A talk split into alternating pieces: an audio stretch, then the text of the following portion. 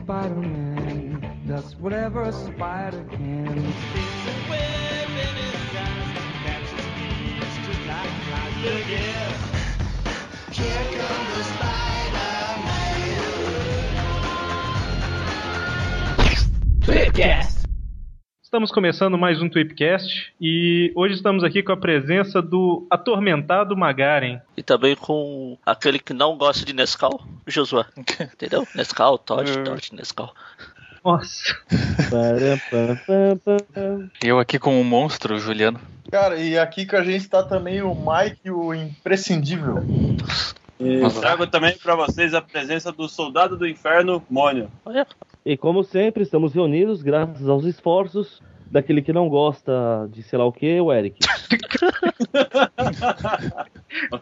isso daí é o que? Você quer, você quer que o Magaren coloque alguma coisa na edição? Isso do sei lá o que? Não, né? É, não, que fugiu completamente o que eu ia falar. Triste, né?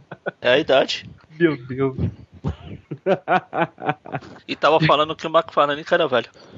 É, Eu falei só que tá acabado. E hoje a gente está aqui reunido com o pessoal do Spawn Alley, esse mesmo que é a pronúncia do É isso aí, cara. é o beco sujo do spawn. o Josué e o Juliano, para todo mundo aqui junto bater um papo sobre o Todd McFarlane, um grande artista que muitos gostam e muitos odeiam. E a gente começa a falar dele depois dos comentários do mês.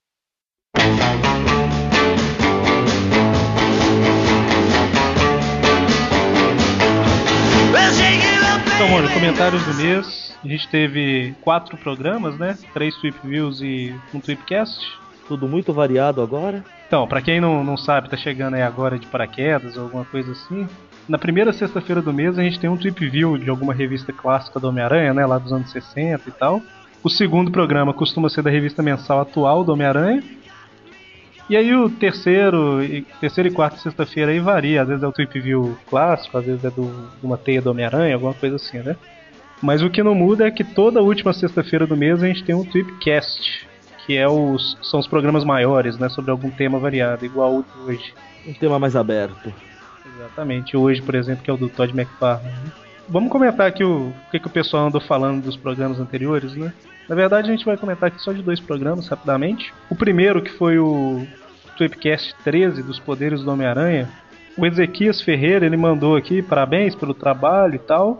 Não sei se eu leio o e-mail todo dele aqui. O e-mail tá meio grande, eu vou comentar só o- as coisas principais. Ele comentou que ele gostou muito do Tweepcast dos Poderes do Homem-Aranha. E sobre o fator de cura que a gente comentou, ele falou que até os humanos, entre aspas, assim, tem um fator de cura também, né? O que varia é a velocidade desse fator de cura. Então, o Homem-Aranha, os poderes que ele ganhou ali meio que aceleraram isso, né? Não sei, a gente falou que ele tem um metabolismo acelerado, né? Eu acho que seria isso, na verdade. É, o dele não entra como fator de cura, onde eu me lembro. O fator de cura ele faz mais do que cicatrizar ou recuperar o organismo, né? É uma coisa. Ele- no, no caso do Wolverine, ele faz braços crescerem, cabelos voltarem. Pois é, alguma coisa mais nesse sentido. E já está quase chegando no ponto de arrancar o braço, crescer outro braço, do braço crescer outro Wolverine. Pois é. Eu sempre vou comentar isso, não adianta. E ele comentou também sobre o que a gente falou lá do, do Peter grudar na parede, né? Se é só com a mão, só com o pé, alguma coisa assim. E ele falou que na revista Homem-Aranha 131 da Panini, o Antiveno ele tenta tirar a máscara do Homem-Aranha e não consegue. Aí depois que, que o Antiveno foi embora lá, o Peter comenta aí. Ah, que bom que o meu poder de pele grudenta não falhou também. Uma coisa assim. É, eu acho que o que ele gruda vai da conveniência de roteirista, na verdade, viu? Pois é. E não faz muito sentido, né? Porque a aranha ela só gruda na parede a ponta das patas, né? As patas, vamos dizer assim. Então, se você jogar uma aranha de costa na parede, ela não fica pregada, né? Eu não sei porque eu não chego perto desse bicho maldito. tá aí o nosso segundo comentário, foi no, no Trip View 52, né? Que foi da, da revista Homem-Aranha 135, né? Que é a conclusão das Ilha das Aranhas. Ou Ilha Aranha, eu nunca lembro como ficou em português. Das aranhas. Das aranhas, né? Isso. Tem aqui o comentário do The Amazing Spider Blog. Na verdade, ele dando uma pauladinha na gente, né? Que a gente comentou uma hora que a Carly fala que todas as cicatrizes continuam. E na verdade, quem fala não é ela. Foi o Barton, o Clint Barton. Popularmente conhecido como Gavião Arqueiro. Aí ele fala que gostou do final da saga, blá blá, que ele tá gostando de como o Dan Slott tá consertando a bobagem que o Pacto fez e por aí vai. Que empolgação eu falando, né? Ô, mas que derrapada que a gente deu, hein? Cara, eu tive que ouvir de novo, porque eu não, eu não me conformava que a gente deu essa derrapada. Eu também, eu também ouvi. Que feio, que vergonha. Desculpa, ouvintes. Só um detalhe.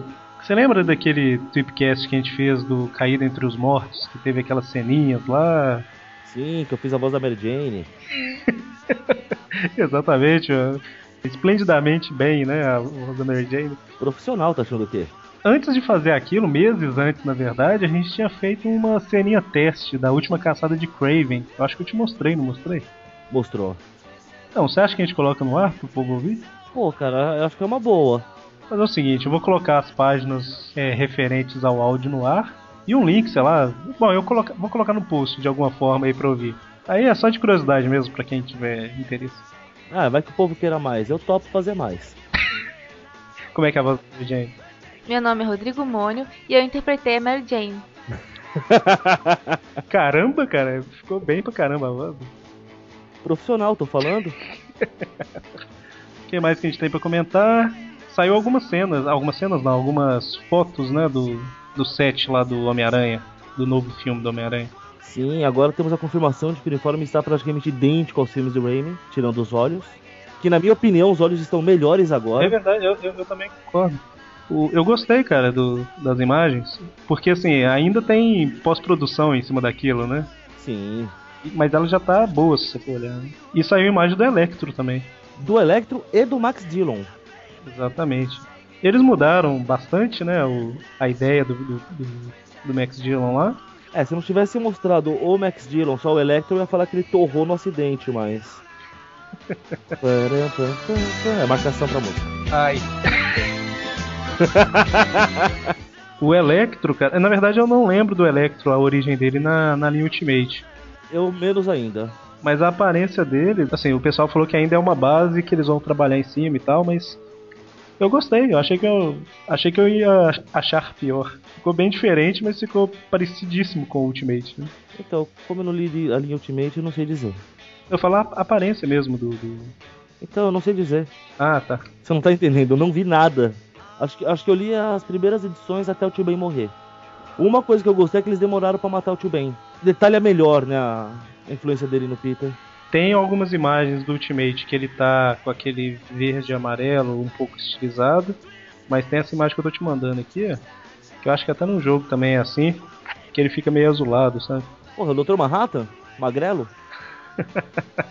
é, eu, eu diria que ele seguiu bem esse padrão mesmo. Então, em março e abril a Panini andou lançando alguns encadernados. A gente citou isso em algum tweet view pra trás aí, né? Sim. Ela relançou A Morte da Jinder Wolf e Tormento, né? Inclusive Tormento ela já tinha lançado antes, a gente até comentou isso. E a gente sabe que as histórias do Homem-Aranha ela- elas costumam sair aqui no Brasil mais ou menos um ano depois dos Estados Unidos, né? Tá um ano agora? É mais ou menos um ano por aí. Eu lembro de uma época que era muito mais tempo. Na época da Abril era quatro anos, mais ou menos, três anos. Ser velho é duro, viu? Eu lembro dessas coisas. Mas assim, a Panini ano passado não fez nada pra comemorar o aniversário de 50 anos do Homem-Aranha. Eu acho que ela considerou isso também, né? Ela atrasou um ano no aniversário. E agora que ela tá lançando as coisas. Considerou o dele até pra comemorar. pois é. Mas parece que vai sair mais coisa. Não tem nenhuma informação oficial de nada, não. Mas eles estão seguindo meio que um padrão. Essa capa preta aí, a lateral é mais ou menos no mesmo estilo e tal. A favor. E a gente tá, desde o, duas semanas atrás, a gente tá organizando um sorteio, né? Onde a gente vai premiar três pessoas com a, o encadernado de A Morte da Jinder Wolf e três pessoas com o encadernado da Tormento. Um encadernado pra cada um, não vai ter que pegar uma revista e rasgar em três partes. né? Ia ser divertido. Ah, o sorteio vai ser feito graças à generosidade da Panini, né? Que deu essas seis edições pra gente, três de cada, justamente para que possamos fazer uma promochance aqui, né? Então, para participar, o pessoal preencheu um formulário lá no Facebook com nome, e-mail e uma palavra-chave para cada uma das revistas, né? Que a gente falou nos programas passados. Palavrinha secreta. Exatamente. E vamos sortear esse negócio. Como é que a gente faz? Sorteia as três a morte da Jinder Wolf, depois as três Tormento ou alterna? Ah, vamos alternando que é mais legal. Certo. Lembrando que uma pessoa pode ganhar as duas, hein? Se o cara tiver participado nas duas. Você se inscreveu nas duas. Lembrando que é uma por pessoa, hein? Se a mesma pessoa sair mais de uma vez, sorteia de novo. É, uma de cada por pessoa, né? É, uma de cada. Importante ressaltar o de cada. Então, música de, de sorteio, suspense, alguma coisa?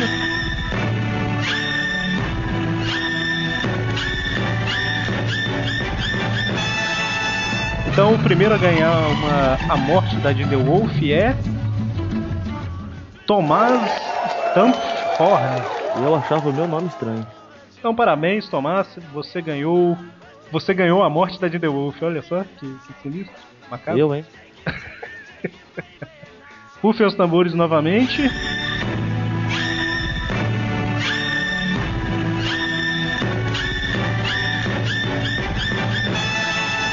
Ok, o primeiro feliz ganhador do encadernado de Tormento foi. Felipe Françosa. Felipe Françosa, é isso aí. Voltando à morte da Jinder Wolf. Então é assim, você tá na morte da Jinder Wolf e eu tô no Tormento. Exatamente, você tá um, é um cara muito atormentado. Ah, seu amortado da Jinder Wolf. Nossa. Então o segundo ganhador da- do encadernado da morte da Jinder Wolf é o.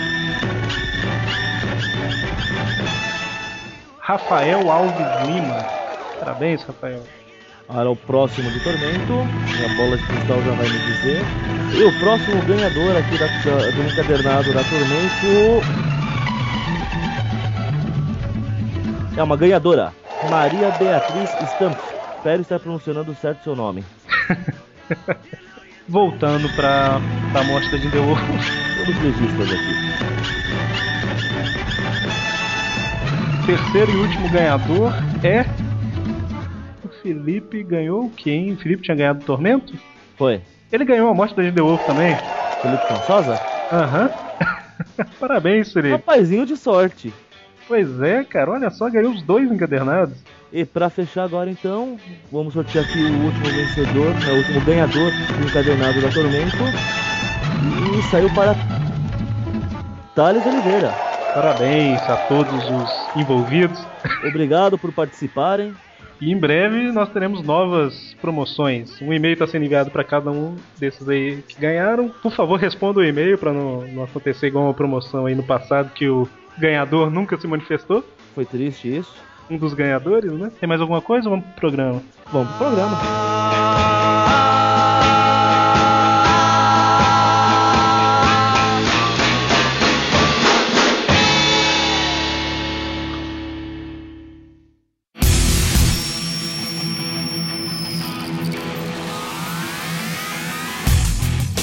Então, todo mundo já leu alguma história do Todd McFarlane, né? Imagino. Acho que sim. A primeira história que eu li era com ele desenhando. Eu li não, que eu comprei. Vou começar falando mal dele, vai. Comecemos pelo começo. E quando eram jovens, a, a pequena mãe McFarlane e pai McFarlane. Não, não, falando sério. Papai e mamãe McFarlane se conheceram. Então, pra quem não sabe, o, pra quem não sabe, Todd McFarlane é um, um desenhista famoso pra caramba, né? Consagrado dos anos 90 e até hoje, na verdade, se for pensar, né?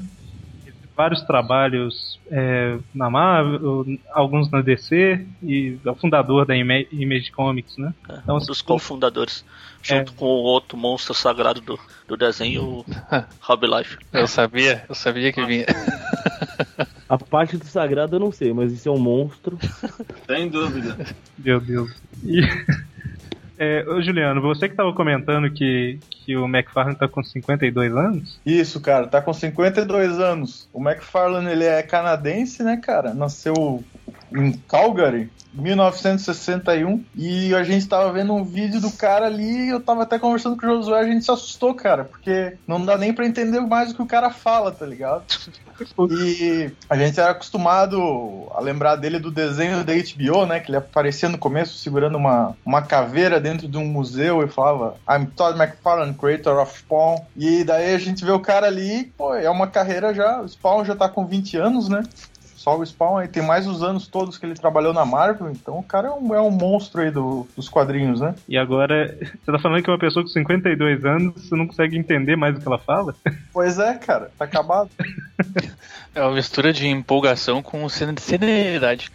Exato, parece um passarinho, né, cara? Meu Deus do céu. Cara, o, o McFarlane, eu acho Tem que. alguém de 52 anos aqui? Não, né?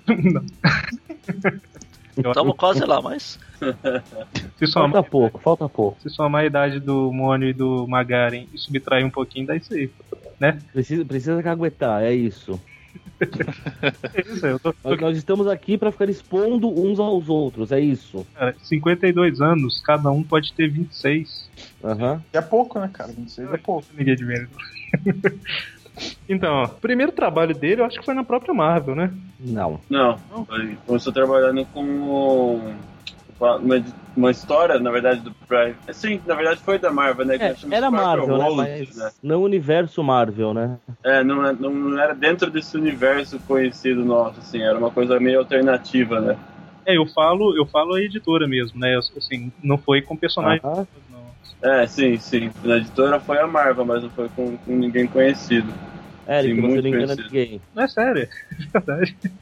É, É, começou na Corporação Infinito, né, cara? Depois ele fez o Batman. antes da, da Corporação Infinito teve a Scorpio Ro- Rose, que é da Marvel, o, o Mônio. Não, peraí, Scorpio Rose não é o. o... É, o personagem né, da revista Coyote lá da Marvel, o Mônio. É isso aí, ui. Por que que tá falando que eu... É. Ninguém.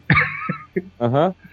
tá bom. Então, cara, mas é, falando um pouco assim antes, né? O, qual, o por que que ele se tornou o cara que, que tanta gente gosta, né? O McFarlane, ele se formou em design gráfico e quando ele começou a desenhar, ele não tinha muita noção de, de como contar uma história. Então, como é que ele fazia? Cara, ele utilizava aquilo que ele aprendeu na faculdade para deixar as páginas bonitas. Então, até a gente pode ver, eu tava hoje relendo aqui a saga Tormento, e tem uns quadros aqui que são muito, muito legais, cara, muito detalhados, né? E eu realmente usava essa parte do design para contar a história. Só que a narrativa dele não era boa. Ex- Exato, a narrativa não era tão boa. E até por causa disso, talvez, é, as histórias que ele escreve, a maioria elas são tipo. Ele segue muito a linha do Frank Miller, assim, de colocar muitos é, balões de pensamento, do, ou do herói pensando, ou do que tá acontecendo, e não muitos diálogos, né?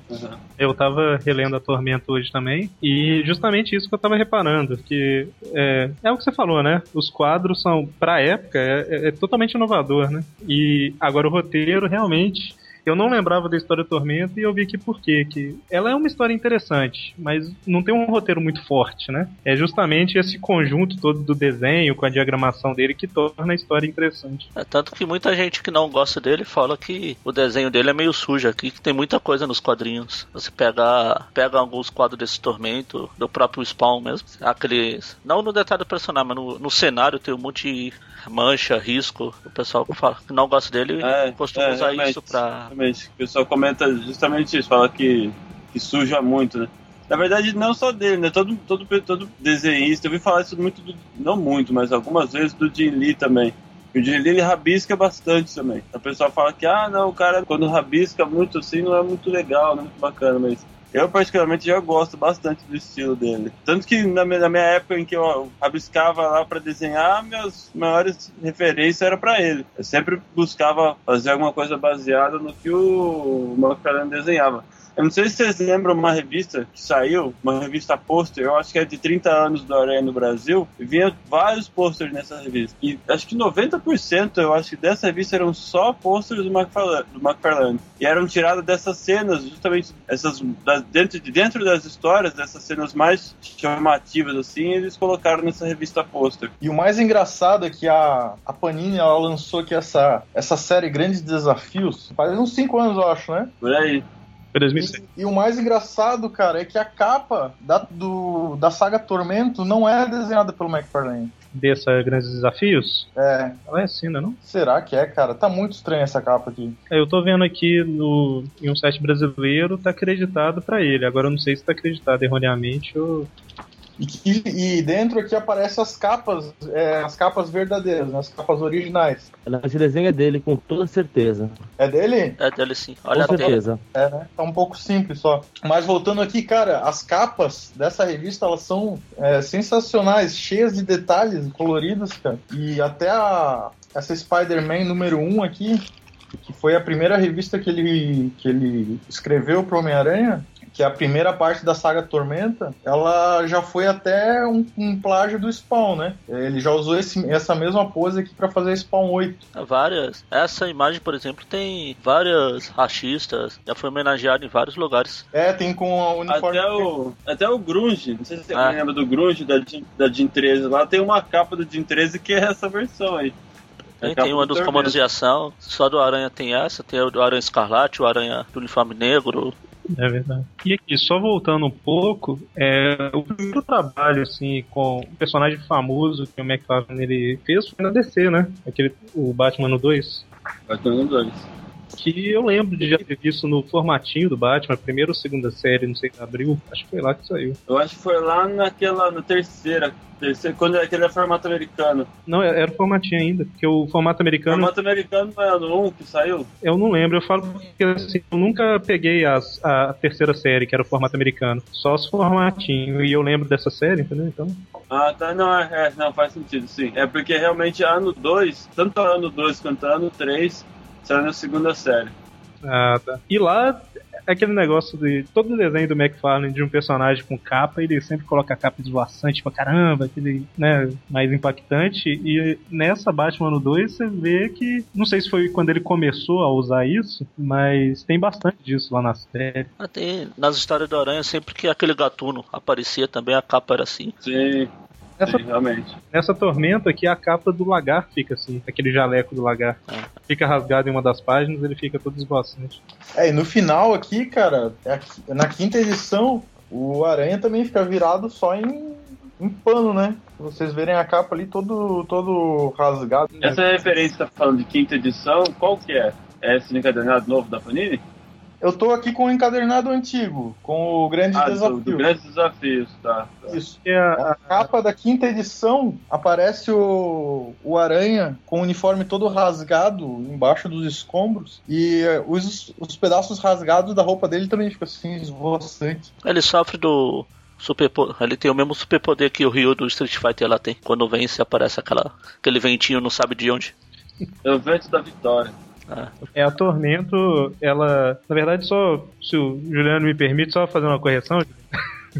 O McFarlane, na verdade, a, a, a Tormento, que começa na Spider-Man 1 e vai até Spider-Man 5, na verdade não foi a primeira história que ele desenhou do Aranha, não. Não, ele escreveu. Isso, é a primeira que ele escreveu. Ah, foi, foi escrita, né? É. Que- Ele escre- Ele escreveu e desenhou. Que ele começou a fazer sucesso, aí o pessoal da Marvel falou: Toma, a gente vai criar uma revista, pode brincar lá, meu filho. é, que na, Nessa mesma época saiu aquela Homem-Aranha e Wolverine, não? É, é, foi, foi nessa Spider-Man também. na verdade, a. Wolverine é justamente isso que falar. A- a- o que vem depois da Tormento é Homem-Aranha e Motoqueiro Fantasma, se não tô enganado, que é a Spider-Man 6 e 7, alguma coisa assim. Aí depois é Homem-Aranha e Wolverine, que é a Spider-Man, sei lá, 8, 9, 10, alguma coisa assim. assim. Aqui parece que essas primeiras edições todas saíram especiais, só depois que começou a vir na, na revista mensal mesmo. Isso no Brasil, tá falando, né? Isso. É, Brasil, é a forma de publicação que, que a Abril fez no passado. Né? Se você pegar os primeiros desenhos dele, nesse daí da DC eu não sei, por motivos óbvios. Mas se você pegar as primeiras do Hulk dele, você quase não reconhece que é ele. Que ele não tava solto, vamos dizer assim. Tinha que seguir o manual de desenho? Ah, é- Depois- Ele entrou no Hulk naquela fase do, do Hulk cinza, Hulk verde, que o Rick Jones vira o Hulk verde. Era desenho dele. É, ele, depois que ele trabalhou com o Batman, ele voltou pra Marvel e pro Hulk, né? Pra revista do Hulk, que é essa aí que você tá Isso. falando Ah, isso. detalhe, detalhe, uma coisa que eu lembrei aqui. Quando saiu essa Grandes Desafios, não muito tempo depois saiu os maiores clássicos do Homem-Aranha número 5. E também é do McFarlane. E o número 6, Grandes Maiores Clássicos do Homem-Aranha número 6, também é do McFarlane. Pois é. Virou o que costuma os maiores clássicos do Todd McFarlane. É, Igual a Abril lançou toda, toda a fase dele no Aranha, naquela, o melhor do Homem-Aranha. melhor do Homem-Aranha, justamente. E foram acho que quatro ou cinco edições. Isso. Então, assim, E ali é muito, tem muito McFarlane também, né? Realmente. Realmente. Que é aquela fase do Venom, né? Quando o Venom aparece. Ele era o melhor do Todd McFarlane. Era só a história dele. Depois que ele, que ele trabalhou com o Hulk, aí ele estreou no, na- nas histórias do Homem-Aranha, na revista 298, da Amazing Spider-Man. E foi ali que a. Foi lá que a carreira dele meio que deslanchou, né? Que a gente pode considerar ali que foi o ponto de, de virada. Que ele revolucionou o personagem, basicamente, né? na- A aparência do personagem. É, É, algumas coisas que ficaram bem marcadas, assim, as poses, né? É realmente umas poses bem. é, como se fosse uma aranha, né? A postura dele, como, como se fosse todo agachado aranha. E também a teia gosmenta, que foi ele que introduziu, né?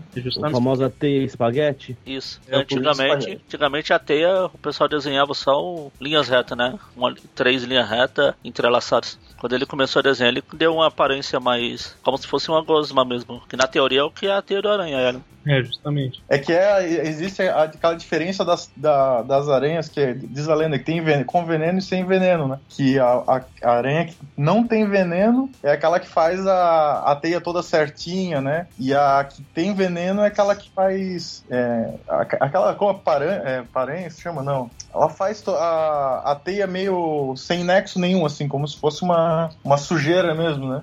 Então a teia virou a gosma depois que o Venom apareceu. É isso. Por causa do veneno, É né? isso. É. Porque, porque ele surgiu na, com o McFarlane também. É, mas eu acho que não, cara. Eu acho que a, a teia ele começou a desenhar porque ele achava legal, sei lá, não sei qual o motivo. E o Venom surgiu um pouco depois. O, cê- é o seguinte, ô, ô, Juliano, o Magari, ele é viciado em piadas infames. Falou que a teia de aranhas venenosas era gosmenta, ele falou, ah, é por isso que foi na época do Venom, que significa veneno, entendeu? Ah, sim. Não preste atenção no que eu falo.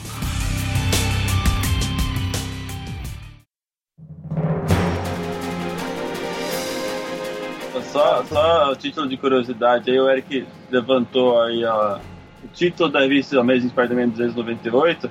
Ela foi publicada no Brasil a primeira vez em Homem-Aranha 104 de abril. É a, Ano foi isso? é a que tem a aparição do grande vilão, Chance. Exatamente. Você sabe qual ano que foi, ô, Mike? O ano? É, o, A fevereiro de 92. é, É, porque lá, a, a diferença lá nos Estados Unidos foi em 88. é, Chegou aqui em.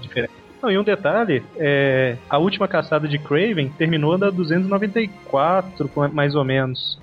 É, então o McFarlane ele começou só pra localizar mais ou menos um pouco depois daquela história lá, que já tinha dado um tom mais, sei lá, um pouco mais sinistro pro Homem-Aranha, né? E uniforme negro, ah, não, na, na época do, do- do- da última caçada ele já tava com uniforme negro, né? Ah, mas era Agora- uniforme de pano. Sim, é, era uniforme de, de- de- Não era o simbionte. Na 299 citou o Venom, na 300 o Venom apareceu pela primeira vez. Então a aparência do Venom foi criada pelo Todd McFarlane. É, o uniforme já existia, né? O, o que ele criou foi a parte de, de fazer os dentes ali, garras e, e toda essa parte agressiva, vamos dizer assim, do Venom. A parte dele ser marombado. o uniforme negro ele já existia, né? Então o McFarlane, quando ele foi desenhar o Venom, a parte que ele fez foi colocar o, o- as garras ali e, e os dentes aparecendo, é, língua comprida, coisa arada, ele fez ser agressivo mesmo, né?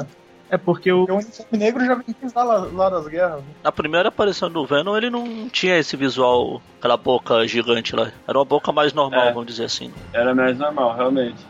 mas, E eu prefiro essa versão dele, aliás.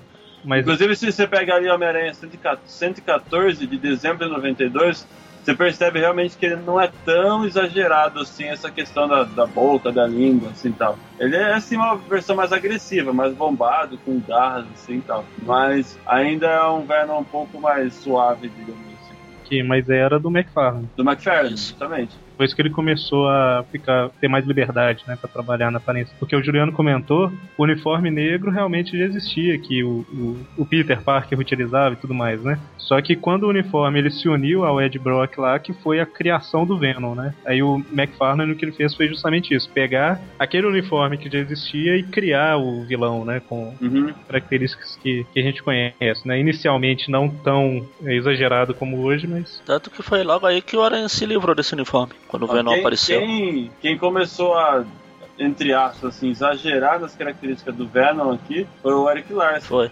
Ele começou a aumentar a boca, depois apareceu a língua, e É. aí Aí já era. Aqueles dentes de 27 metros cada um. Alguém comentou dos movimentos, né? Que são mais exagerados e tal. É, movimentos até anatomicamente Impossível. quase incorretos, né? É, Impossíveis mesmo. impossíveis, né, cara? A coxa dele parece que faz uma curva.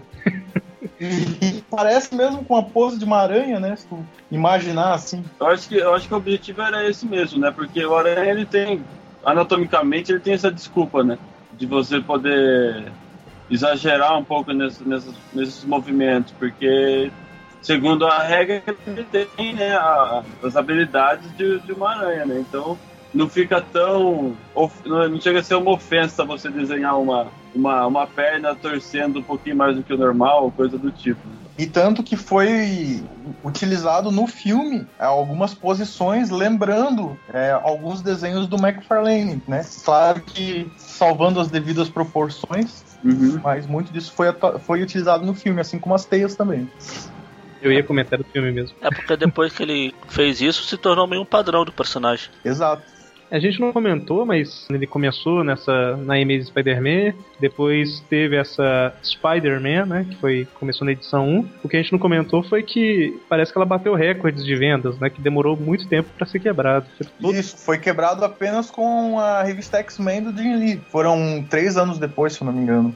Eu sei que na época foi foi um absurdo de sucesso, né, o trabalho que ele fazia. Sim, tanto que muitas, muitas pessoas me perguntaram, né, mas por que que Tormento é uma coisa, é um clássico tão considerado assim, se a história não é lá aquelas histórias espetaculares, né? Realmente é um marco na história aí do, do Todd McFarlane, né? É justamente porque essa é Spider-Man 1 que tá lá, né, Spider-Man É, É, e detalhe também que hoje em dia a gente vê muita revista com capa variante, né? No Brasil começaram a fazer isso de uns anos pra cá, mas lá, na- lá, no, lá nos Estados Unidos sai a revista com cinco capas variantes, dependendo da revista sai 20 capas variantes, né? E é- isso começou justamente com a Spider-Man 1, foi com esse trabalho do McFarlane. Se eu não estou enganado, foi a primeira revista com capa variante. A culpa é dele, então, descobrimos.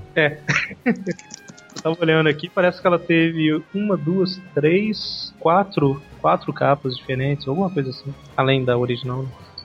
Ó, tem uma que é com fundo preto, preto e cinza, aí tem a normal. Tem uma que o fundo é, é justamente um é meio dourado, tinha uma que parece que vinha dentro de um de um de um plástico, né, empacotado que eles falam lá bagged, igual foi aquela Ultimate Comics Spider-Man 160, que é a morte do Homem-Aranha Ultimate, ela saiu dentro de um pacote também. Então assim, é, o cara mudou um monte de coisa no mercado, né? Não só coisas do personagem Homem-Aranha, que é um dos mais famosos da Marvel, né? Se não for o mais famoso na época, e mudou o mercado também, né? Colocando coisas novas.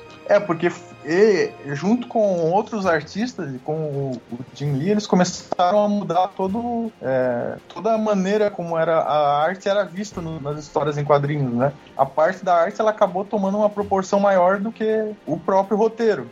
então a culpa foi dele. É, exato. Exatamente. Só que assim, é, ela teve a parte ruim, que acabando os roteiros. É, o pessoal curtia muito a arte, não levava a sério os roteiros. E o pessoal também, os.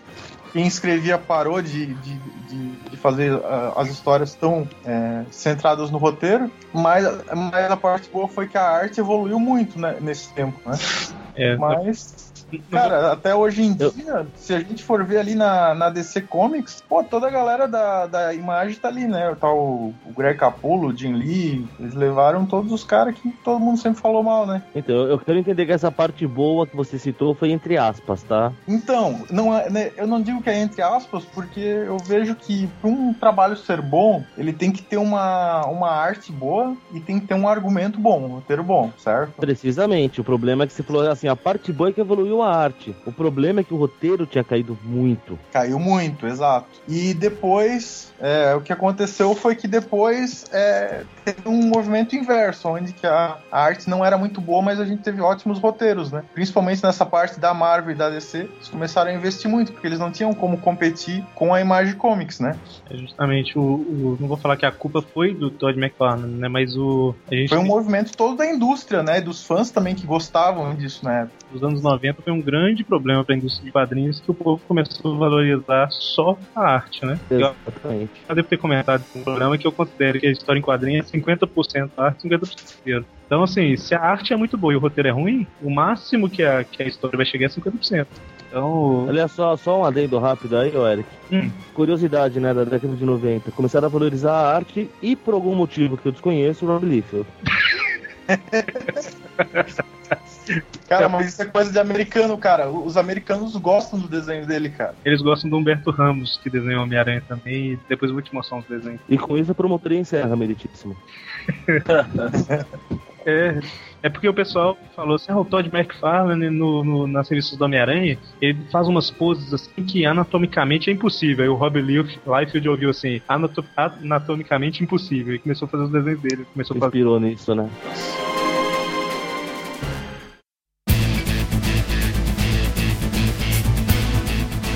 Só um adendo, voltando um pouquinho lá naquela Spider-Man 1, ela teve um pouquinho mais do que quatro capas variantes. Ah, é? É, a imagem que eu mandei. Tinha uma época que até aqui, porra, um monte, né? Até aqui na, na Abril eles lançavam esse tipo de capa é, prateada, né? Eu lembro que eu tinha é, X-Men 2099, que ela tinha uma capa azul espelhada, É, é, Metalizada. eu lembro dessa. Metalizada, é. o Aranha, o Aranha 2099 também teve esse privilégio. Também. Teve edição 1? Não. A número 1 um Sim, sim, é vermelho. era vermelha. Era vermelho. É que essa. A Tormenta, quando ela saiu no Brasil, foi normal, né? A- Pela Abril não foi Foi normal, foi normal. Ah, foi uma É, pela, é, ela saiu em edições no Brasil. Eu tava vendo aqui, realmente, aquela revista pôster que eu falei dos 30 anos do Homem-Aranha no Brasil, são, não é nem 90%, é 100% das, das, dos posters são artes do McFarlane. Tem muita gente também que não deve gostar muito da arte do cara, né? Nem pela, não é nem pela arte em si, mas é pela superexposição, né? Tipo assim, caramba, tá todo mundo adorando esse cara. É igual o povo que fala que não gosta dos Estados Unidos só porque todo mundo assiste coisas dos Estados Unidos, sabe? Tipo, o cara não tem nada contra o país. Então, pode ser que no caso do McFarlane né, tenha acontecido isso também, né? Só porque tá na moda, eu não gosto. É, justamente, tem muita gente que é assim, só porque na moda não gosta. É exatamente isso. E, e ele teve uma super exposição, né? Saía pra tudo, todo lado que você olhava Ah, tinha. sim. Tanto a Abril mesmo, várias, histó- várias revistas do Aranha, mesmo que não tivesse a, a história do, do McFarlane dentro, a capa era um quadrinho do McFarlane adaptada. É, tinha uma, não lembro qual foi, que tem uma Mary Jane do, do McFarlane. Isso. Lá no cantinho superior, assim, né? Que fica perto da logo da empresa, logo da marca. Ah, tem uma do Aranha entrando por uma janela assim, que é do McFarlane. E não tinha nada do McFarlane de dentro da revista. Mas isso aí aconteceu com o Jim Lee também, né? Que o cara começou a fazer um sucesso tremendo na época do- dos X-Men. E o pessoal, pô, tinha gente que gostava, tinha gente que falava mal só porque tinha muita gente que gostava e tinham também outros artistas que começaram a copiar o estilo dele, né? É, rabiscado e tal, mas é, são fases que a, a indústria passa, né? É, Mark Silvestre, se não me engano, também. Vem da Mark mesma Silvestre época. também, também um dos fundadores da, da Image Comics, né? Com o Darkness. É, to- toda essa galera aí, né, do, do, da Image tinha esse estilo meio rabiscado, assim, cheio dos detalhes e tal. Que é uma coisa que eu não falei. Às vezes o pessoal é, fala que esses. Quando a gente fala, ah, cheio de detalhes. Ah, não é que é cheio de detalhes, é cheio de rabisco para dar a impressão de detalhes. É, exatamente. Mas, mas independente do, da, se é um detalhe ou se é um rabisco, parece um detalhe, eu particularmente gosto muito desse estilo. Só ia comentar que do McFarlane eu acho legal e tal, mas tem muita gente que realmente. O cara não sabe desenhar, ele faz um desenho normal, depois fala assim, ah, agora eu vou rabiscar aqui mais ou menos, que dá um efeito interessante no desenho. sabe? É. Homem-Aranha 144 de abril, ele saiu com uma capa. é, com a capa do McFarlane também. Só que usando o uniforme negro. Ah, mas aí era uma revista história dele mesmo. Era uma história dele com o Morbius. Ah, é, pode Era uma história que eles Tá tinham pulado antigamente, aí falaram, ô, vamos falar que tá voltando. Que é exatamente o mesmo desenho, só com um uniforme negro, né? Uniforme negro, Exato. exatamente. É, acho que foi a primeira vez que foi a última aventura com uniforme negro, né? A primeira. O primeiro a segunda. A primeira tinha sido lá no surgimento do Venom, que É. Mary Jane Ah, não, ficou não, medo. Depois disso aqui, só no Back in Black, né? Foi a, foi a primeira vez que foi a última vez que ele usa o uniforme negro mais uma vez, né? Ah, tá. Sim. Por aí. Uniforme negro do clone. É. Só voltando um pouquinho ali, a parte do, do, ah, dos rabiscos, né? Uhum. O McFarlane, na verdade, assim, ele sempre falou que ele nunca, ele nunca falou que ele é um bom desenhista, né?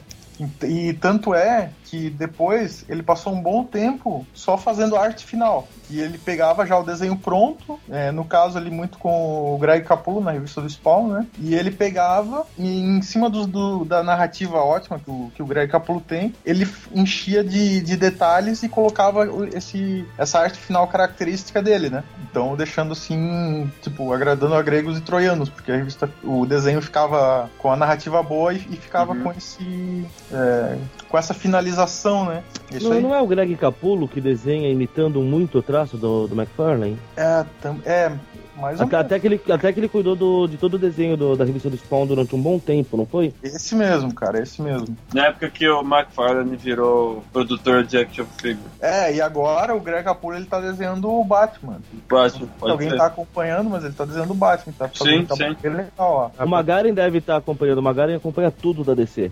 Ou uma coisa que eu gostava, que eu gostava não. Eu sempre gostei de quando tinha esses desenhos assim, eu ficava olhando detalhes. Coisa que eu percebi é que ele, ele devia ser fã do Gato Félix, né? Ele Ah, sempre pois dava é, um jeito cara, de tá incluir o. Ele sempre punha o Gato Félix em algum lugar.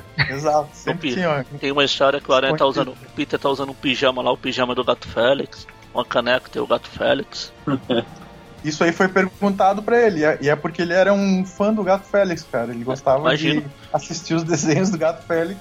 Se não fosse, ele era um maluco, né? Porque Exato.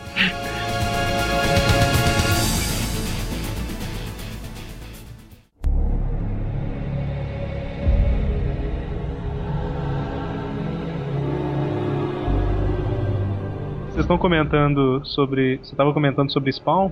O McFarlane, né, junto com alguns outros artistas lá no- nos anos 90, eles saíram, né, das editoras e fundaram a Image, né? Eles devem ter pensado, bom, o pessoal tá capitalizando em cima do nosso desenho, vamos nós fundar nossa editora e ganhar, ganhar a nossa própria grana. E parece que a Image ela Ah, um na negócio. verdade, assim, um, um dos motivos também é, por, é pela questão de que se ele quisesse lançar o personagem dele, não ia mais ser dele. É, então. É, gente, Ia ser da editora. na, na Image parece que tinha isso, né? O cara que criava o personagem, o personagem era dele, né? Não, não, da, não Sim. da Tudo bem que 90% lá era personagem da Marvel da DC reciclado, recalchutado, chupinhado, copiado. É o visual do, do próprio Spawn, né? Não, o visual até que não, mas o. Tô falando outros personagens mesmo. Tinha aqueles equipe, não sei se era Cyberforce, tinha um outro grupo lá. Tinha Wolverine, tinha o Coisa, tinha. Tinha tudo lá misturado. o, é o Young Blood. E o Blood, esse aí mesmo. É, o, o Rob Lief- Liefeld lá, cara, ele sozinho ele lançou umas 3, 4 equipes, né? Tudo plágio. Aí tinha o cara, o Mark, Sil- era o Mark, Mark Silvestre também lançou umas, umas duas, três equipes também, tudo baseado em X-Men. Mas é, o que sobrou até hoje, eu acho que foi a Nata ali, né? Que era o Spawn, o Savage Dragon também, que é uma revista muito legal, não sei se alguém chegou a ler. Savage Sim, Dragon sim. era muito bom. É Bacana. muito legal, cara. Eu comecei a ler pensando que ia ser alguma coisa tipo Hulk. Ou alguma coisa do tipo, mas não, cara. Ele era totalmente diferente de, de, de tudo que tinha no mercado, assim. Eu, eu Que é, gostava que é a criação do Eric que- Larsen, né? Do Eric Larsen também. Que também desenhou Homem-Aranha por um bom tempo. Exato, passou pelo Aranha e também deixou a marca dele no Aranha, principalmente como já foi falado ali no Venom, né? Sim. O, o que eu gostava muito no Dragon, no, no Savage Dragon, é que ele era extremamente bem humorado, essas histórias. Tinha muita piada. É, diferente do que tava rolando na época, que era muita seriedade nos quadrinhos, né? É, todo mundo era o anti-herói. O Dragon não, É. ele tava lá porque tava lá. E tinha um monte, cara, era muito zoado, tinha um monte de, de vilões, né? Os vilões mais estranhos que pode imaginar estavam na revista do, do Dragon. O Homem Tubarão, É, era, uma- eram umas bizarrices gigantescas que tinha. É, eu, eu não, nunca acompanhei muito a Image, mas eu acho que por falta de grana mesmo. Acho que de equipe, assim, a única que foi mais adiante da Image foi o Wildcats, né? Foi a que mais O que mais É. durou. vingou, né? Que mais vingou. Tanto que tem a história do, do Alan Moore. É, ele escreveu a história do Alan O Alan Moore escreveu histórias da- sobre a equipe Wildcats. Tem até desenho É. deles, né? Sim, sim. Ah, desenho, ah, uma outra que teve desenho animado da Image foi o Jim 13. Jim 13 teve desenho animado também. Que era do Jim Lee. Né? Jim, não, era do Scott Campbell. É, só- O conteúdo da, da Image era muito escasso no Brasil também. né? é, era difícil de conseguir no Brasil da, da Image. A, a Abril até lançou alguns no início, mas depois ela, ela parou. Abriu e a Globo, né? A- Começou E a que Globo, na- a Globo lançou É. também. A a Globo, lançou, aqui. acho que foi o Wildcats, Jim 13, Cyberforce e Young Blood, se não me engano.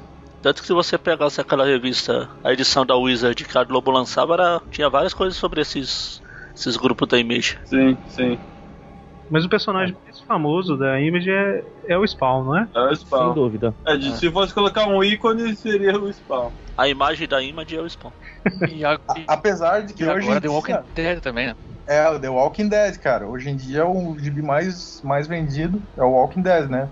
Dos encadernados, né, lá fora. Ah, mas sei lá, mas quando acho que se alguém fala isso, Image, acho que a primeira coisa que vem à cabeça deve ser o Spawn mesmo. Spawn, é, até porque The Walking Dead veio bem depois, né? E assim, antes dessa época de, de filmes de, de super-heróis aí, você falaria Marvel, o primeiro personagem que vem à cabeça de quase todo mundo é Homem-Aranha, DC é Batman, né? É. E da Image era o Spawn. Hoje em dia, não, porque tem muitos personagens sendo conhecidos, principalmente pro lado da Marvel, né? Por causa dos filmes. Isso. É, não sei, que foi o Mônio que comentou uma vez que até então, antes do filme do Homem de Ferro, o Homem de Ferro era um ilustre desconhecido, né? Terceiro escalão fácil. Ninguém sabia quem era o Homem de Ferro. Bom, vamos voltar pro Homem-Aranha então. né? É o Spawn. Spawn. Spawn, é. Então, gente, fala, fala um pouquinho do Spawn aí. Agora, é foi? o- agora o Spawn é, é o departamento do pessoal aí. É, É, porque eu só li até a edição 9, desculpa. É, eu li, eu li o começo, né, mas, faz, mas faz tempo. Mano, você leu nove edições a mais que eu. Não, eu, li, eu li bastante coisa no começo, mas. Isso O que é. eu sei é que o Spawn era o personagem que ele tinha criado lá na faculdade. Ele tinha e deixado é, dentro é. da gaveta. Eu vi uma entrevista. Tem cara de personagem adolescente mesmo. Ah, eu, eu, o que eu sei dele é que ele é o soldado do inferno. Tanto, tanto que quando ele passou a desenhar o Aranha, quando ele sempre que apareceu o Gatuno lá, o Gatuno era praticamente o Spawn.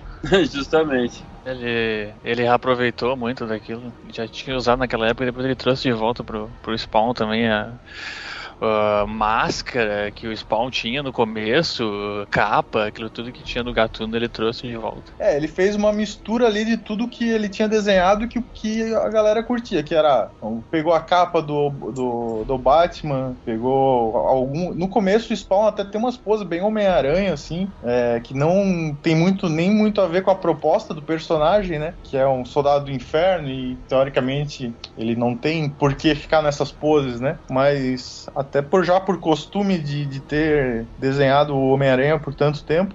E mas o, o Spawn é, é isso aí que vocês falaram mesmo. Ele era um, um personagem que o, o McFarlane tinha jogado lá dentro da gaveta. E numa entrevista ele até fala assim: pô, será que se eu tivesse pegado outro personagem, será que eu ia ter o mesmo sucesso que eu tive com o Spawn? Porque no início eles, as pessoas não estavam comprando o Spawn, estavam comprando o novo trabalho do McFarlane, do ex-desenhista do Homem-Aranha, né? Exatamente. Ele usou o nome dele pra Ele qualquer o coisa que ele dele. lançasse. Se ele lançasse as aventuras do Homem Palito, o pessoal ia lá e comprava. Xiao Xiao Adventures. É, então, é. Tanto que as E primeiras Spawn é edições. Tanto que as primeiras edições explodiram. Teve até a primeira confusão deles lá na Image lá que. A origem do Spawn teve que ser recontada depois, né? Porque um dos o personagem que na- no, no original tinha matado o Spawn, o Alzheimer, né? O, o outro autor lá reclamou que era dele, teve um embrolho e roubou o personagem. Oh, Foi o. Foi o Rob Liefeld, não foi? Foi o Life? Ele foi corrido? Acho que ele, acho que ele foi corrido, não teve uma vez que ele que brigaram e expulsaram ele da, da Image? Expulsaram ele da Image. Calma aí, o Rob Life de envolver em confusão? Não tô acreditando, Pois não. é. É, coisa, É, coisa eu acho que não, coisa- acho que não é isso aí não. rara. Isso é um calúnia. É que na, na entrevista que a gente fez com o Mike Deodato lá, foi justamente. Foi, foi na época da, da Image que ele teve os Foi. com o Rob Foi. Life? Aí. Foi.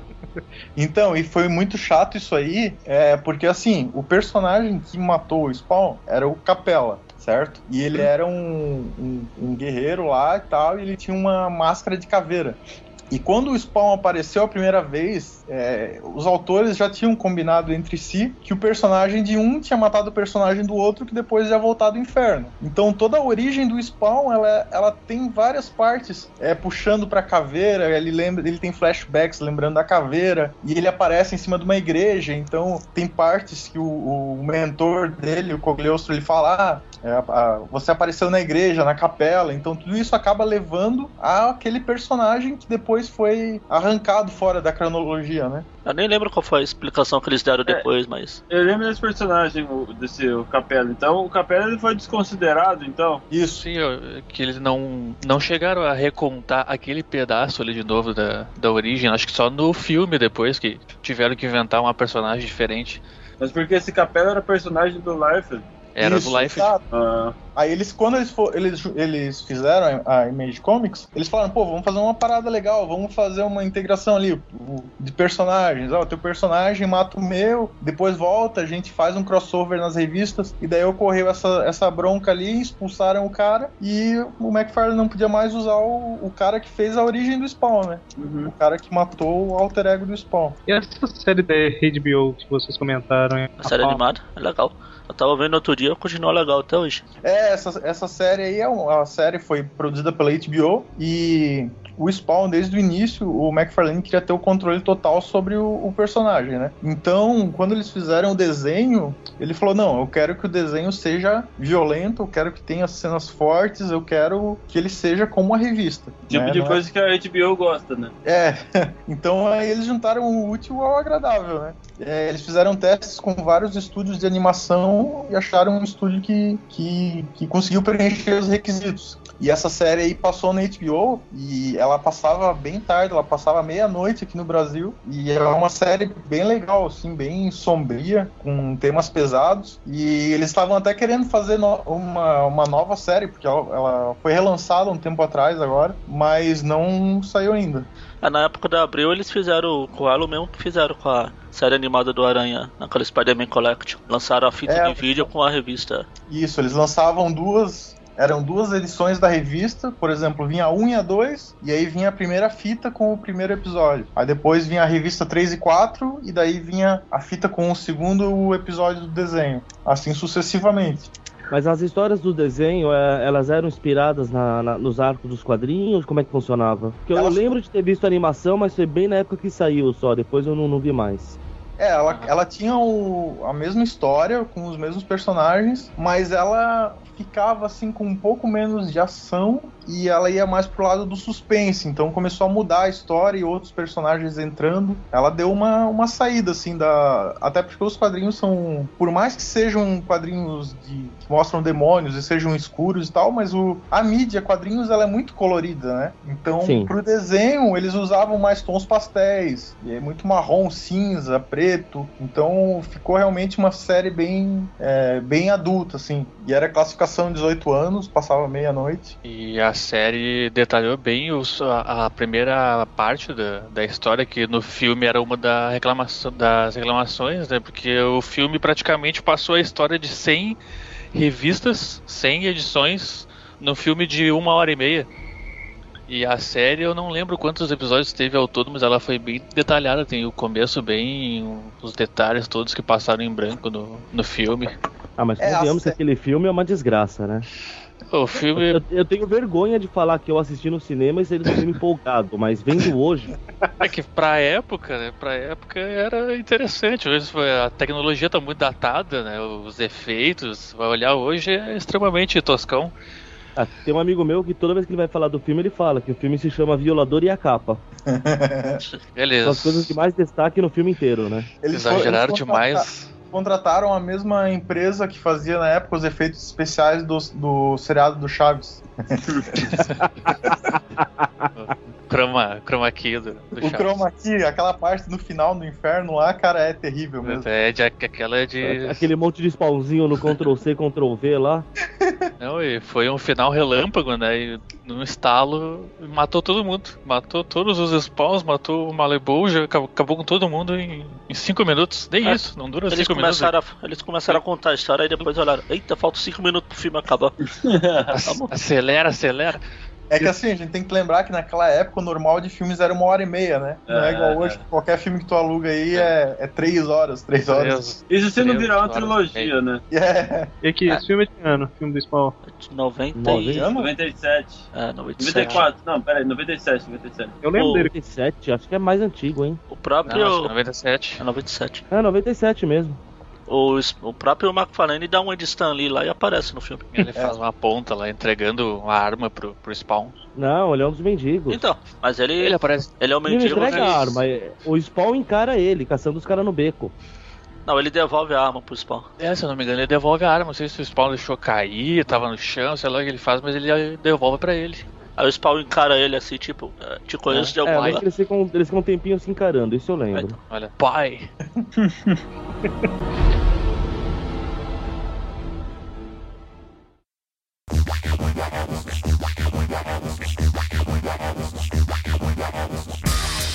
então, McFarlane Toys. Cara, a McFarlane Toys é, ela começou como é, o, o McFarlane com esse, esse gênio controlador que ele tem, né? De, de querer ter o máximo de qualidade em tudo, ele começou também a, a produzir os brinquedos da, do, do- da criação dele, do Spawn.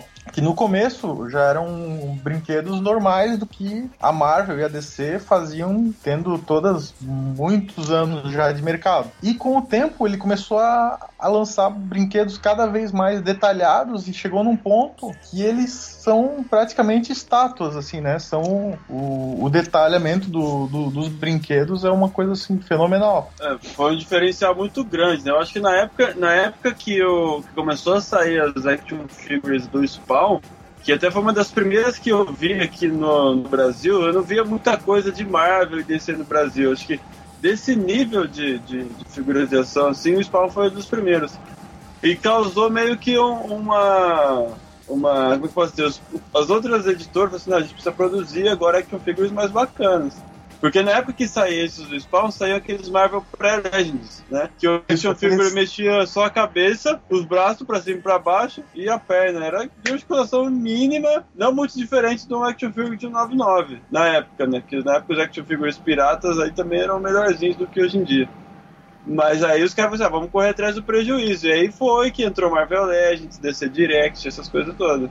E eu tava vendo as action figures da McFarlane Toys, que ele faz não só da, da Image, mas faz de, de filmes, de séries, um monte de coisa, né? Sim. É, é hiper detalhado, né, cara? É muito, muito legal. Coisa Foi aí linda que- se ver. Foi aí que entrou a NECA também. A NECA, ela só pega esse tipo de... Ela pega video, personagem de videogame, personagem de série, personagem de filme, banda. Ela não pega quase nada de super-herói, assim. Tipo, Ah, Sin City é produzido pela NECA.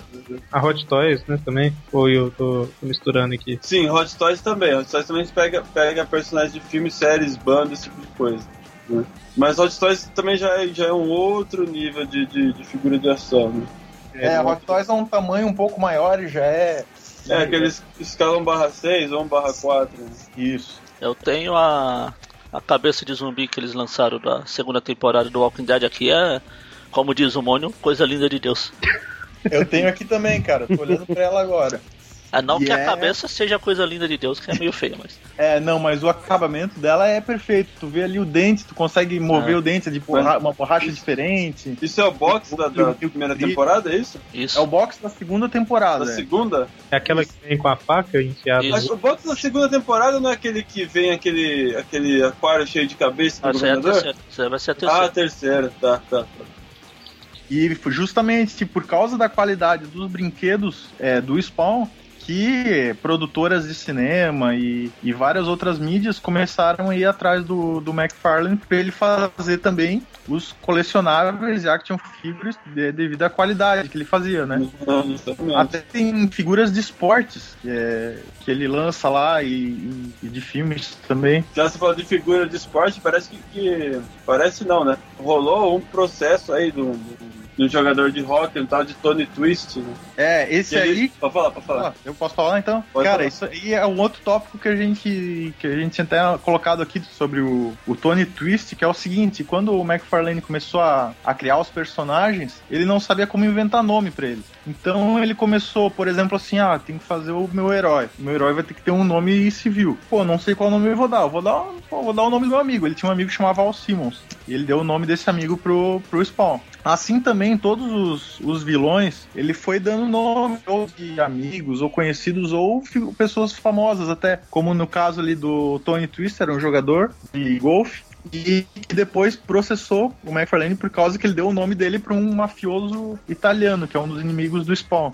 E além do Tony Twist, também o, o próprio Al Simmons processou também, né? Aquela coisa, amigos, amigos, negócios à parte. Processou o McFarlane por ter pelo nome Al Simmons. E lançou um livro depois, o livro sobre é, o, o, o, Processando meu amigo. o livro All Simmons, o verdadeiro Spawn, alguma coisa do tipo.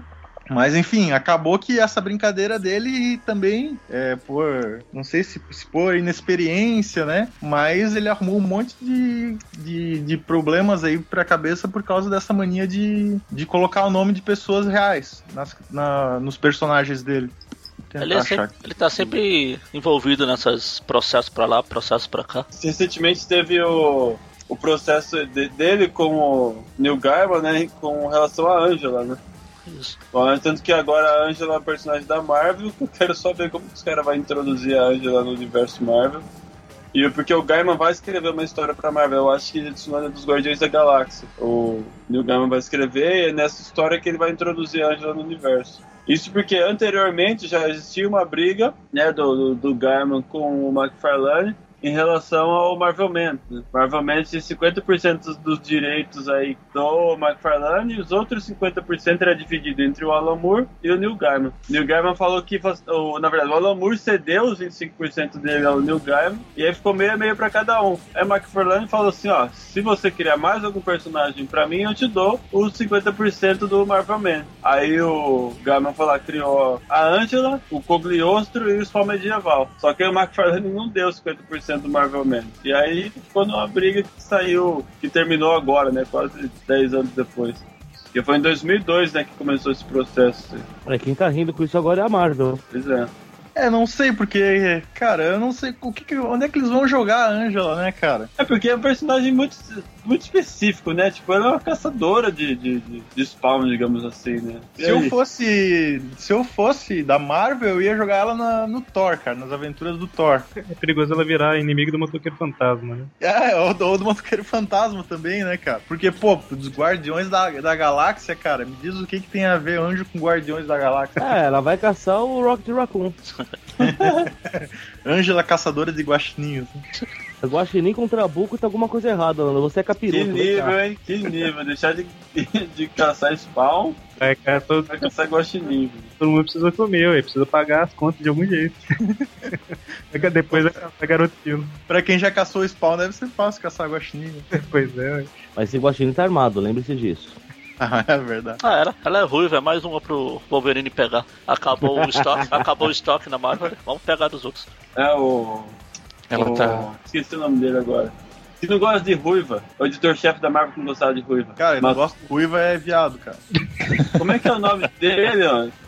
O Drake Zado. Drquezada, Drquezada. Já que não gosta de nada na vida dele. É um lesado.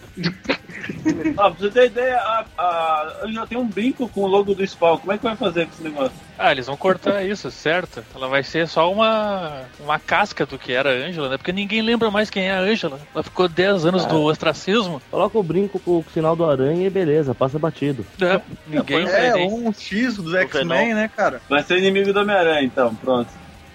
Ou fã, né? Coloca um desenho do Guaxinim, né, do brinco. Foi o do Venom, já é parecido. Tanto que esses brincos, vocês falaram agora, eu lembro, no filme apareceu lá no, numa festa uma mulher passando com esses brincos aí, né? É, eu berrei a Angela no cinema. Pô, quantos anos você tinha quando você viu esse filme aí? Só pra eu entender. Entre 17 e 18. Como é que é? 27, 28? Isso. 37 e 38 na cara. 47 e 48, isso mesmo. Eu não posso falar nada porque eu tenho a mesma idade dele, então.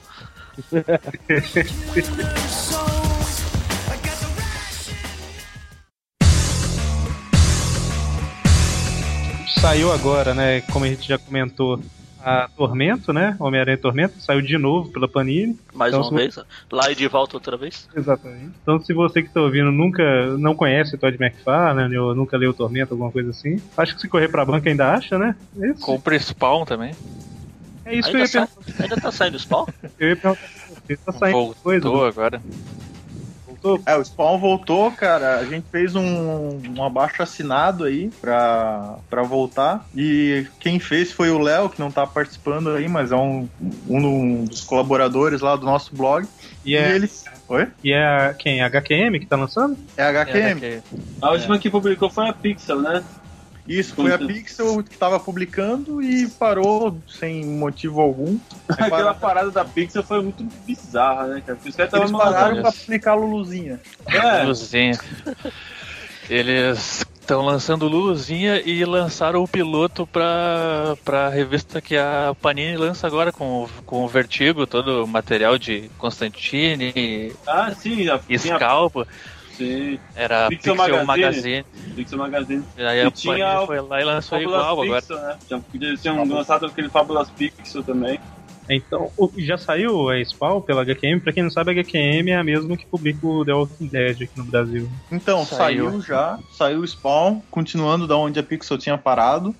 E agora é, eles já anunciaram mais dois encadernados, que vai ser do da saga Endgame. E eles anunciaram também que vão lançar o novo personagem que é do Robert Kirkman, do The Walking Dead. Ele criou junto com o McFarlane, que se chama o Hound. É aquele Homem-Aranha. Do Game of Thrones. Oi? No Game of Thrones tem o Hound. Hound? É o Não, é cão. Hound. É o cão. Bom, então, eu achei que. Esse round aí é aquele que é meio parecido, entre aspas, com o Homem-Aranha. É. Olha, ele é um simbionte também, um simbionte. Olha o processo Nossa. É, né? No futuro, o Robert Kirkman vai processar ele, vai roubar o personagem e vai levar pra Marvel pra. Bom, então eu achei que eu ia comentar sobre a Tormento e vocês falaram da volta de Spawn. Então tem, tem muita coisa aí, né? Que dá pra, pra quem quiser acompanhar o do É, mas por McFarlane. exemplo, quem não tá acompanhando o Spawn há um zilhão de anos como eu, ou quem nunca leu, se pegar essas edições novas, dá pra ler separado, vai ficar mais perdido que o Dan Slott no roteiro do Aranha. Não, se pegar essa, é, esse encadernado que saiu agora pela HQM, é o final é, da saga toda do Spawn ao Simon. Então é, uma, é a conclusão realmente da saga do daquele herói que todo mundo viu surgir. Tá? A partir do próximo encadernado que vai ser lançado, é, já é um novo Spawn, é outra pessoa utilizando a roupa do Spawn. Esse, Então você fala pode- esse encadernado daquele Herança Maldita? Esse mesmo. Ah, esse seria um ponto de partida pra quem quer começar a ler. É, pode, é, ele pode ser tanto ponto de partida, como ele pode ser, se você já leu as primeiras edições, né? Né? Começou a ler a história do Spawn, pode ler esse aí que é tipo a finalização, entendeu? Entendi, entendi. E aí o próximo vai começar com o novo Spawn. Ah, legal. Interessante. Entrar na lista aqui pra comprar. Bom, mais algum comentário vamos encerrar? Então, teve uma, um lance aí que aco- aconteceu ultimamente aí bem interessante, que o, o McFarlane já estava há muitos anos sem escrever, né, sem assinar os roteiros da série do Spawn, e daí depois, como a gente falou ali desse encadernado Herança Maldita, que deu um, um fim na, na saga do Spawn ao Simmons, então ia começar todo um lance com, com um novo desenhista, um novo, novo artista, e contando a história de um novo Spawn, o surgimento de um novo Spawn, e aí ele, ele fez uma, uma promoção no Twitter, né, fez, é, foi no Twitter à procura de artistas para desenhar, e ele encontrou o tal do Simon Kudransky, que é um, o cara que tá desenhando agora, ele até era um total desconhecido na época, agora ele já fez alguns trabalhos para DC Comics. E ele encontrou também um cara chamado Will Carton, que começou a assinar os roteiros. E a mídia especializada começou a, a falar muito bem do, do Will Carton, que os roteiros do Spawn nunca tiveram tão bem e que o, o cara escrevia muito bem e não sei o que. E depois o McFarlane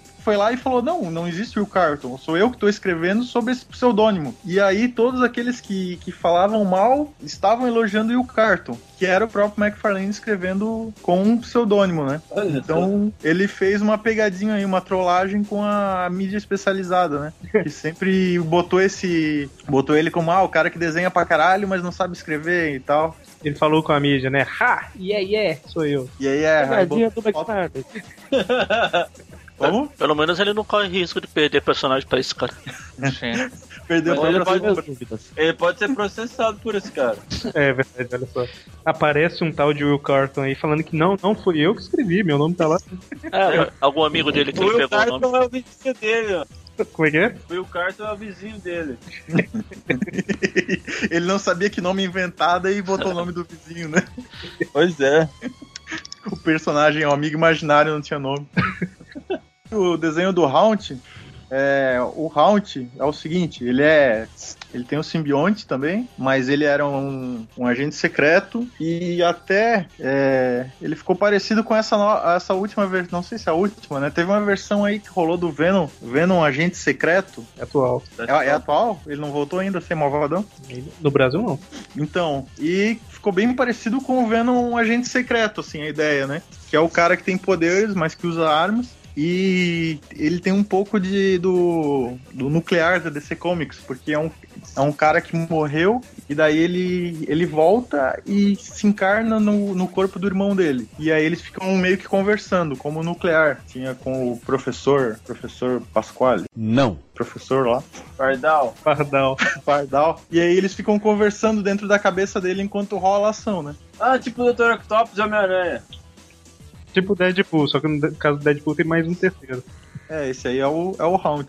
Então, comente aí sobre o Spawn Alley, convide a galera para acessar fãs de Spawn e Image em geral, né? Na verdade, Então, cara, a gente, a gente fala mais do Spawn mesmo, às vezes a gente fala alguma coisa do, do Round, né? Mas é mais focado no Spawn. E a gente tá, tá sempre colocando aí ó, o que, que tá acontecendo lá fora e os, os encadernados que o, o pessoal vai lançando aqui, antes a Pixel, agora a HQM. E então é isso aí. Fala alguma, faça uma, faça um merchandising melhor que o meu. O a gente tenta colocar os reviews, que como a revista ficou muito tempo sem ter publicação aqui, a gente tenta fazer um review, passar o que, que tá acontecendo, resumo das revistas, né? Ah, as capas das edições. E às vezes, quando o pessoal não tá com preguiça de escrever, saem uns, uns textos mais elaborados. Mas o nosso bagunço que costumava escrever, o Léo, não tá escrevendo mais. Acho que ele tá querendo aumento de salário.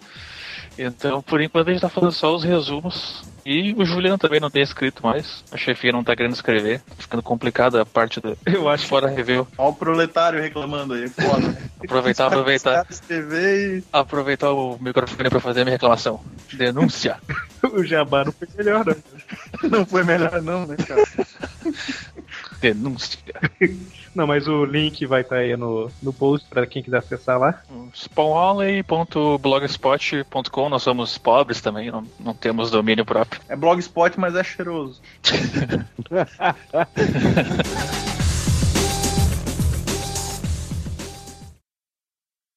Bom, alguém tem algum comentário final sobre o McFarlane, ou alguma história que já leu que gostou, alguma coisa? Eu vou dizer que não, porque eu me perdi no meio do caminho já. Pô, você que tá usando esses chifrinhos aqui na foto, deve entender de Soldado do Inferno. Ui. Não, eu só quero falar que minha maior frustração foi nunca ter tido um crossover do Aranha com o Spawn. É verdade, teve do Batman, né? Depois eu acho do Batman. E o Spawn era um personagem que eu gostava na época que eu lia. Mas Mas é a dúvida fica, quem desenharia? tem uma imagem que a Wizard fez. A a arte era do J. Scott Campbell. Eu lembro que até a, na- foi matéria de capa da Wizard, né? Essa questão Homem-Aranha. Porque aí eu lembro que na chamada da matéria, não sei se na capa ou no interior da revista, assim, por que esse encontro deveria acontecer?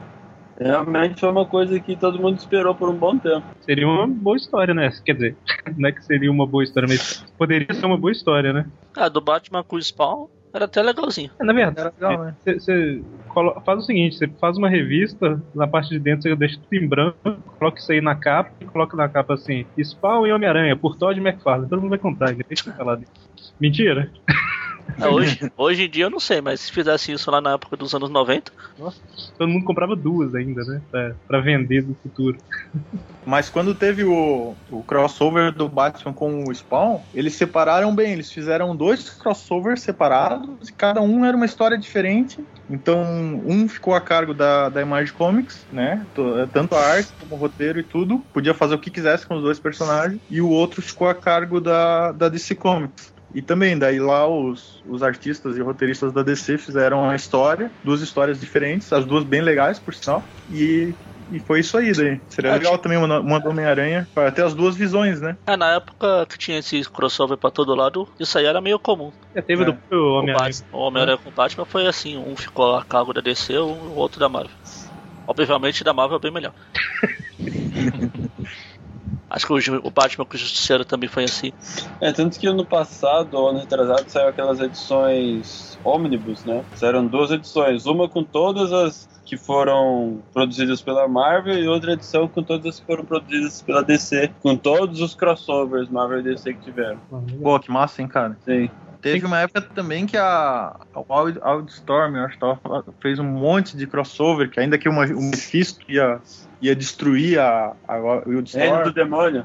Reino do Demônio, essa mesmo. Que também era um crossover gigante e mil personagens pra todo lado. Eu lembro que tem uma cena muito engraçada que o o Wolverine ele vai lutar com a Witchblade. Né?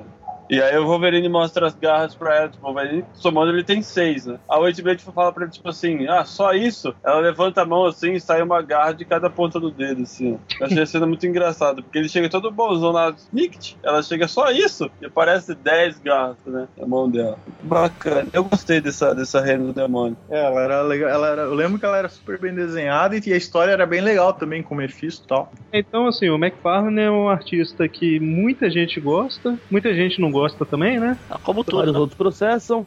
É, E, mas eu acho que, assim, vale a pena correr atrás e ler algumas histórias dele aí, né? Seja na época do Homem-Aranha, na época do, do, do Spawn, né? Que seria atual ainda. Uma história dele que eu acho legal, se alguém tiver a oportunidade de ler, é a do que saiu aqui na Abril, Homem-Aranha e Wolverine. A história é até pesada pra. Que eles tentam. é, O Wendigo é o vilão da história, né? São É. duas edições, minissérie. Duas edições. Então, compensa aí correr atrás pra conhecer um pouquinho do trabalho dele. Né? Eu tenho pra vender aqui, 8 reais. Então, acesse! Acesse agora, comiccity.com.br. Bom, falaram antes ali pra falar uma, uma história, né? O Eric falou, né? Cada um fala uma Falou. história. alguma coisa. Quer comentar alguma Pô, cara, essa história aí eu, é, se chama Justiça, é Spawn 5. É, que no final é um, é um assassino um assassino serial de crianças. E no, e no final o Spawn simplesmente vai lá e mata ele, deixa ele pendurado com correntes no, é, lá na delegacia, né, pros, pros detetives ali da, da série. E, cara, quando eu, eu li essa história foi chocante, porque era tudo que eu sempre queria ver um, um herói fazendo, sabe? Pô, Cara, até, até hoje eu lembro do do que tava escrito no bilhete que o Spawn deixou pros policiais. É, foi chocante, cara. Então, assim, ele, é, quando o McFarlane começou a escrever, ele, ele tinha muito, assim, de, de fugir do padrão mesmo, de fazer o que a galera queria ver, né? Essa- é, principalmente nessa parte aí de anti-herói e, e de temas polêmicos, né? Tipo, assassino ali de crianças. Então, eu acho que foi bem legal, assim, pra indústria de, de quadrinhos. Assim. Pô, tanto que a, a história que eu indiquei agora há pouco também do Aranha e Wolverine também envolve isso. Assassino de criança. Obviamente não termina desse jeito, mas. Alguém, ninguém mais quer. Cada um fala uma história aí, lembra? Ninguém lembra? Cara, que me lembra, eu cito a última aventura com o uniforme negro. Foi a primeira revista que eu comprei do Aranha. Aquela que tinha o Morbius no, 44. Morbius no esgoto É, lá no. não, não, o surgimento do Venom. Ah, tá, tá. tá. Ah, tá. o- A, ulti, a última, não a primeira vez que ele usa o uniforme pela última vez. Ah, tá. Pensei que era do, a volta do uniforme negro até a próxima vez que vai voltar e blá blá blá. Gente, então é isso. Até, até o próximo programa. É, é, até o próximo programa, né? É, é o Trip View da semana que vem. Até o próximo É, até. processo. Até o próximo processo contra. Vamos processar ele, vamos juntar e processar. Não sei por que não, mas a gente vai resolver. Vamos roubar. Tem algum personagem lá que ele usa? Então, roubar o spawn, mandar pra Marvel e fazer o crossover. Pô, vê, vê se não acha algum Eric lá na revista e processa ele. É uma boa, hein? Cada um procurar seu nome. Tarefa da semana. Eu já tava achando aquele Kincaid que aparece no começo não era Eric Kincaid. Não, Billy Kincaid. É Era Billy. Billy. Por isso que eu tava procurando. Eu grito, você grita pro sorvete. Não, você grita, eu grito pro sorvete no palito. É. Acho que a gente abordou tudo que a gente abordar aqui sobre o McFarlane. Valeu aí, pessoal. Juliano e Josué por ter aceito o convite. Agora eles vão gostar tanto de podcast que em breve vai lançar o podcast lá do Spam ali. Alaycast. Mas beleza. Isso aqui que eu tô falando agora é um agradecimento, mas já. Já acabou. É, já acabou. Fazer igual o Ferris Bueller, já acabou. Já acabou. Vocês ainda estão aí? Vai pra casa.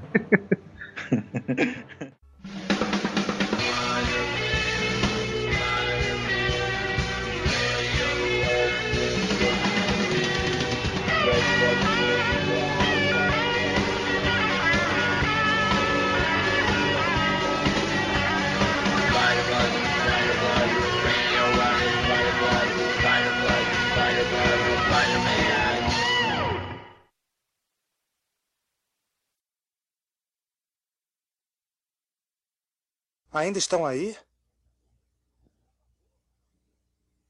Já acabou. Pode ir embora.